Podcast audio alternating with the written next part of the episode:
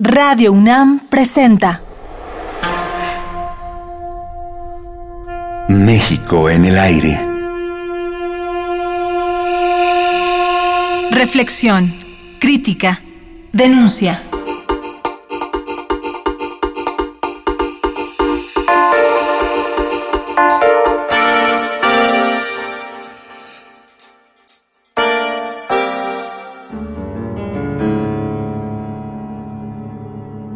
Durante mis años de vida he visto cómo se cristalizan las mentiras de la historia y nos las creemos todos.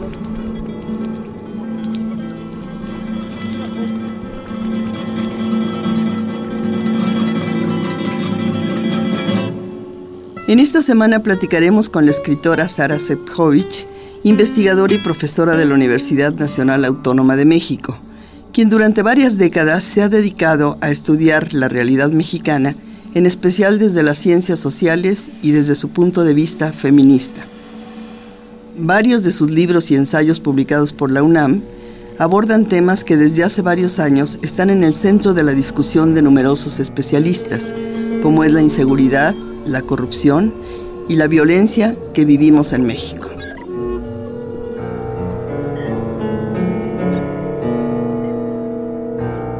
No obstante, en su primera novela, Demasiado Amor, que está cumpliendo 25 años de haber sido editada por primera vez, la escritora nos presentaba un México idílico, visto a través de la mirada amorosa y sorprendida de una mujer que recorre el país sin miedo alguno.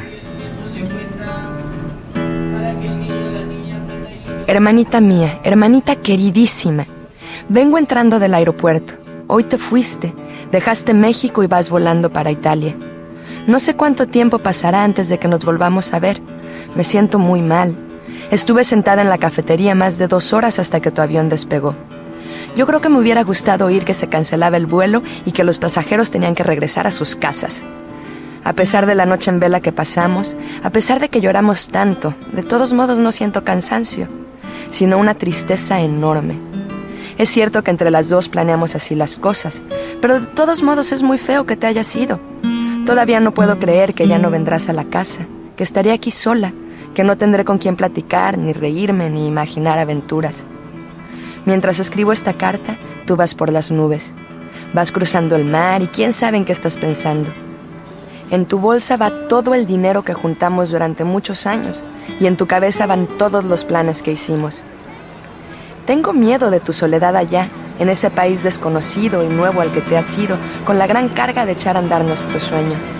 Y tengo miedo de mi soledad acá, en este país en el que me he quedado, con la responsabilidad de juntar el dinero En ese entonces no había tanta violencia, los secuestros no ocurrían todos los días y las noticias sobre el crimen organizado eran más bien escasas o de poca difusión. Nuestro país, hace un cuarto de siglo, era un México que definitivamente quedó atrás. En esta primera novela, Sara, tú abordas un México hace 25 años. Lo describe una mujer con ojos maravillados, quien descubre muchos aspectos positivos de nuestro país, como una cultura que llegaba a todos los rincones. ¿Era este país así como lo describes en tu novela? ¿No existía tanta violencia? ¿No había tanta corrupción? Mira, es curioso, pero la gente ahora, eh, cuando ves los análisis sobre México, te dicen siempre ha sido terrible, siempre ha sido miserable, siempre ha tenido tanta violencia y el autoritarismo, y le ven esas partes. Pues a lo mejor sí las tenía, y a lo mejor muchos de nosotros lo sabíamos, pero no nos afectaba, o no, o no lo sabíamos y no nos daba cuenta. Yo conocí este país eh, en esos años fue cuando realmente empecé a ir a todas partes y, me enamoré y podías ir a todos lados. Y claro, a veces te pasaba alguna cosa desagradable o el final de la novela donde cuento mucho situaciones de pues de mucho abandono, de mucha pobreza, de eh, extracción de recursos por parte de otras empresas, pero era un país que realmente podías visitar, ir a todas partes y hablar con todo el mundo y no tenías este miedo que tienes ahora yo ahora no podría escribir demasiado amor. Estamos cumpliendo 25 años y para la edición conmemorativa me dijeron que le agregue un capítulo y yo me senté a escribir mi idea del México de hoy y cuando lo vieron en la editorial y lo vio mi marido, todos me dijeron, ni se te ocurra publicar esto porque es la destrucción de toda la idea que sostenías en esa novela.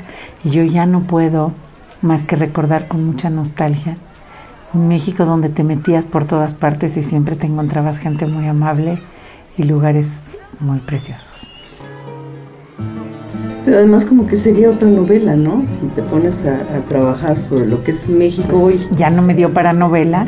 Desde el año 2008 estoy escribiendo eh, textos bastante deprimidos en algún sentido de lo que es México, país de mentiras, mis artículos en el Universal, son textos con mucho dolor sobre lo que es México, pero al mismo tiempo yo soy una gente optimista, José, pertenezco a la generación que logró que México fuera un país democrático con todas las los asegúnes de la palabra, que se respeten los derechos humanos, que se creen comisiones de transparencia, que se hagan leyes, que las mujeres ocupen un lugar. Y por supuesto, aunque eso falta mucho, es algo que logramos a base de formar ONGs, de salir a las calles. Entonces, al mismo tiempo yo creo que somos, o por lo menos yo, una generación muy optimista en el sentido de pensar que la lucha cívica sí conduce a mejorías.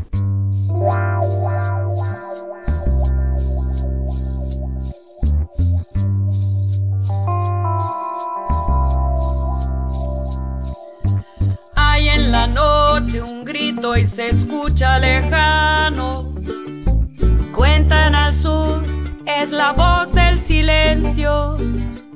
En este armario hay un gato encerrado, porque una mujer, porque una mujer defendió su derecho.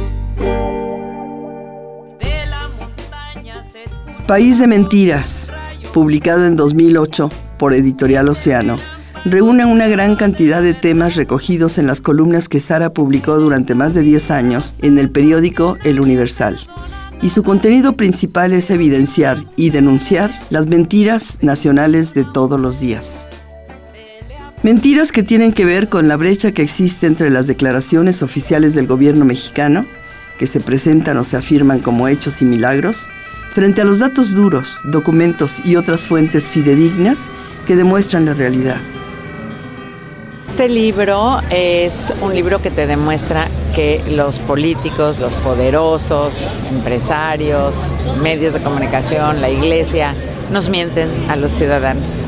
Nos dicen que las cosas son de una manera que no son, que las leyes funcionan, que las instituciones hacen todo perfectamente, que la policía respeta los derechos humanos, que las, eh, van a darte servicios y nada de eso es cierto el 80% de las cosas que nos dicen, si no es que más, son mentiras.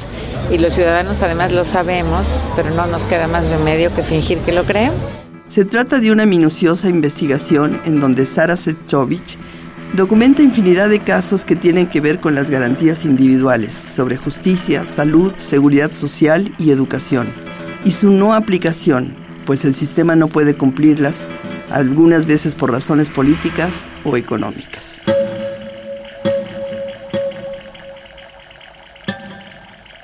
Sara, hablemos de esa visión que tenías sobre México y sobre ese conocimiento y las experiencias que tenías entonces. ¿No era entonces una visión centralista? De algún modo sí, porque yo aquí nací y aquí he vivido toda mi vida y todo mi recorrido por el resto del país es un recorrido o de trabajo o de turista, pero no de vivir en otro lugar. La idea de democratización en un sentido mucho más amplio. Podríamos decir que tiene que ver mucho con los partidos que en los últimos años han estado en el poder en la Ciudad de México como el PRD. En las últimas décadas también hemos vivido procesos que sobre todo tienen que ver con la conformación de nuevos partidos y con los intentos de instituciones como el INE por democratizar los procesos electorales y presentar a los ciudadanos varias opciones. ¿Qué piensas al respecto? En la idea de que tú eres un, un, ciudadano que puede votar, que puede, dentro de las muchas limitaciones que los partidos y los sistemas electorales nos imponen, tener algo que ver con la elección, algo que ver mínimamente con, con el hecho de que el autoritarismo, pues ya esta cosa vertical, brutalmente corrupta que nadie nunca ponía en duda, se pueda poner en duda, que haya esa libertad de expresión para hacer toda la crítica que tú quieras. Cuando yo empecé a escribir en el periódico, mi padre me decía, si escupes para arriba te cae encima. Y, ahora escupimos para arriba y, a muchos sí les cae encima, pero a otros podemos, hemos podido hacerlo. O sea, sí hay una apertura. Yo no puedo decir que el México de hoy es el mismo de hace 30, 25 años, cuando uno empezaba eh, su vida, digamos, como, como participante ciudadano. Sí veo muchas mejorías, como te digo, falta mucho, pero nada que ver con ese México donde no podías abrir la boca porque te desaparecían, ¿no? Ahora, volviendo a ese México del siglo XIX y del siglo XX, se hablaba mucho de la identidad del mexicano, una identidad que el poeta Octavio Paz explora maravillosamente en su libro El laberinto de la soledad. Paz señalaba que es paradójico que el mexicano tenga problemas de identidad, cuando precisamente su cultura es una de las más vigorosas y reconocidas en todo el mundo. Y por supuesto, sabemos muy bien que no todos los mexicanos somos iguales, ni tenemos el mismo nivel histórico, cultural, social o económico. ¿Qué piensas de nuestra identidad? No, no creo que exista el mexicano, no creo que, exista una identidad para el mexicano. Eh, México está formado por eh, comunidades, grupos, eh, formas de pensar y de ser y de identificación con lo propio muy diferentes. Hemos hecho una fantasía de que la identificación del centro de México es la, que vale para todo el país, no lo es. Eh, sí tenemos algo que nos unifica, que es como una cierta manera de ver, digamos, el pasado y ni siquiera, también eso a lo mejor habría que ponerlo en duda entonces yo no te sabría decir que es un mexicano ni te sabría decir si en aquel momento había identidad y ahora no la hay. Es un tema en el que yo no pienso porque no estoy de acuerdo con la existencia de la identidad.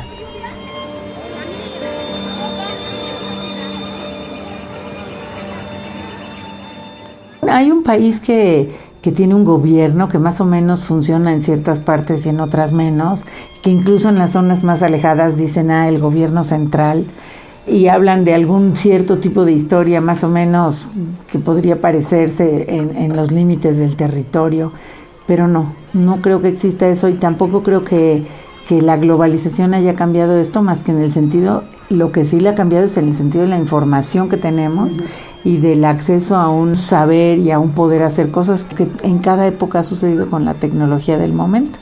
Con la tecnología del momento, como tú dices, que es muy importante, no solo el gran avance del Internet, sino yo pienso en las redes sociales que cada vez se utilizan más. Gracias a esta tecnología, ahora podemos estar informados de todo lo que ocurre en el mundo, en cualquier país, en cualquier situación de emergencia, cualquier desastre, lo sabemos en el momento casi de que está ocurriendo. Pero siempre existió eso, o sea, en la época de la independencia, cómo se corrió la voz del complot de, Hidalgo. Era la red social que sigue siendo la más importante, la de boca a oído, finalmente.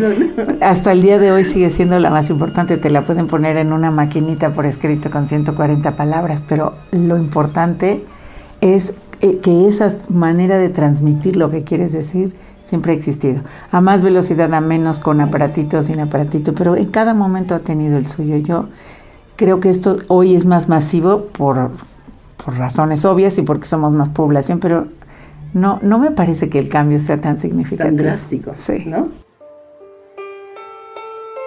La violencia se ha convertido en crueldad, afirma el investigador Luis Astorga y muchos especialistas más porque tal parece que ya no hay espacios sagrados ni personas intocables. ¿Cómo cambiar esta realidad? ¿Desde dónde podemos pensar la realidad de México? Mañana nuestra invitada Sara Sepchovich abordará este y otros temas.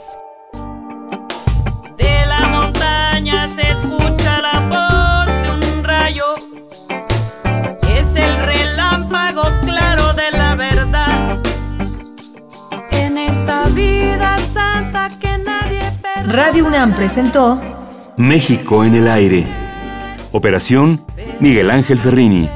Equipo de producción Josefina King, Omar Telles, Alejandra Gómez y Jessica Trejo. Morenita mía, no te olvidaré. Madre preciosa, Madre cariñosa, Madre misericordiosa. Ruega por ella